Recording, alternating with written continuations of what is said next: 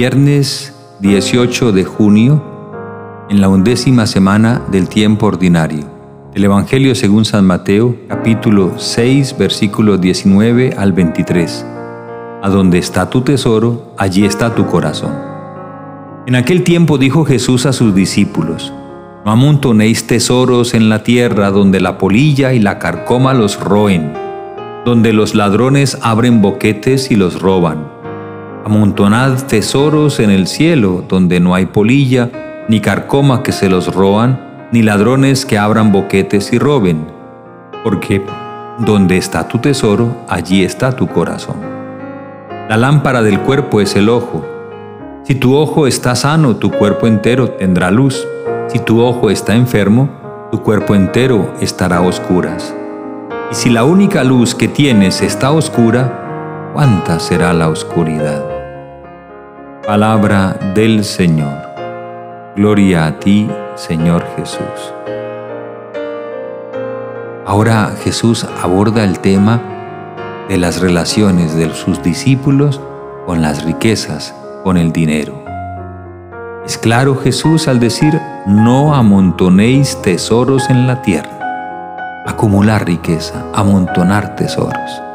Recibir, recibir y recibir para almacenar para guardar, para custodiar, sin producir, ciertamente no es conforme al espíritu del Evangelio. Es decir, si recibimos, no es para acumular, es para producir y para compartir. Es para abrirnos a nuestro prójimo de verdad. Es para que tengamos todos una actitud mucho, pero mucho más generosa, no amontonéis tesoros en la tierra, donde la polilla y la carcoma los roen, donde los ladrones abren boquetes y los roban. Amontonad tesoros en el cielo, donde no hay polilla ni carcoma que se los roban, ni ladrones que abran boquetes y roben. Es interesante el modo como Jesús pone los dos planos de la existencia, el plano de lo terreno y de lo humano y el plano de lo celeste. Pero aquí lo que maravilla es la simultaneidad, porque lo que hagamos con los tesoros de este mundo, eso está ya consiguiendo que se produzcan unas grandísimas consecuencias en el cielo, para bien o para mal.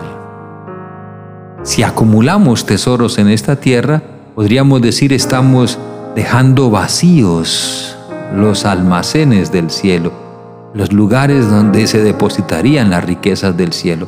Estamos desfalcando el cielo, podríamos decir así. Mientras que al contrario, si con generosidad, con solidaridad, con amor administramos los bienes de este mundo, los tesoros de este mundo, estamos llenando con esas buenas obras las bodegas del cielo.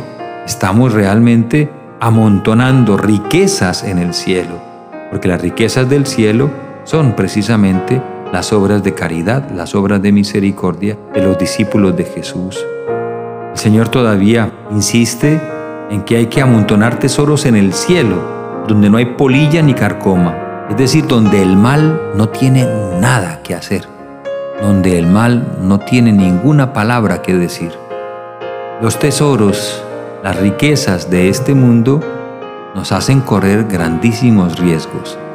Recordemos las palabras del Señor. Qué difícil les va a ser a los ricos entrar en el reino de los cielos. Es más fácil que pase un camello por el ojo de una aguja que un rico entrar en el reino de Dios. Es bien, expresiones como esas no es que impidan, imposibiliten a un ser humano poder administrar bien los bienes en este mundo.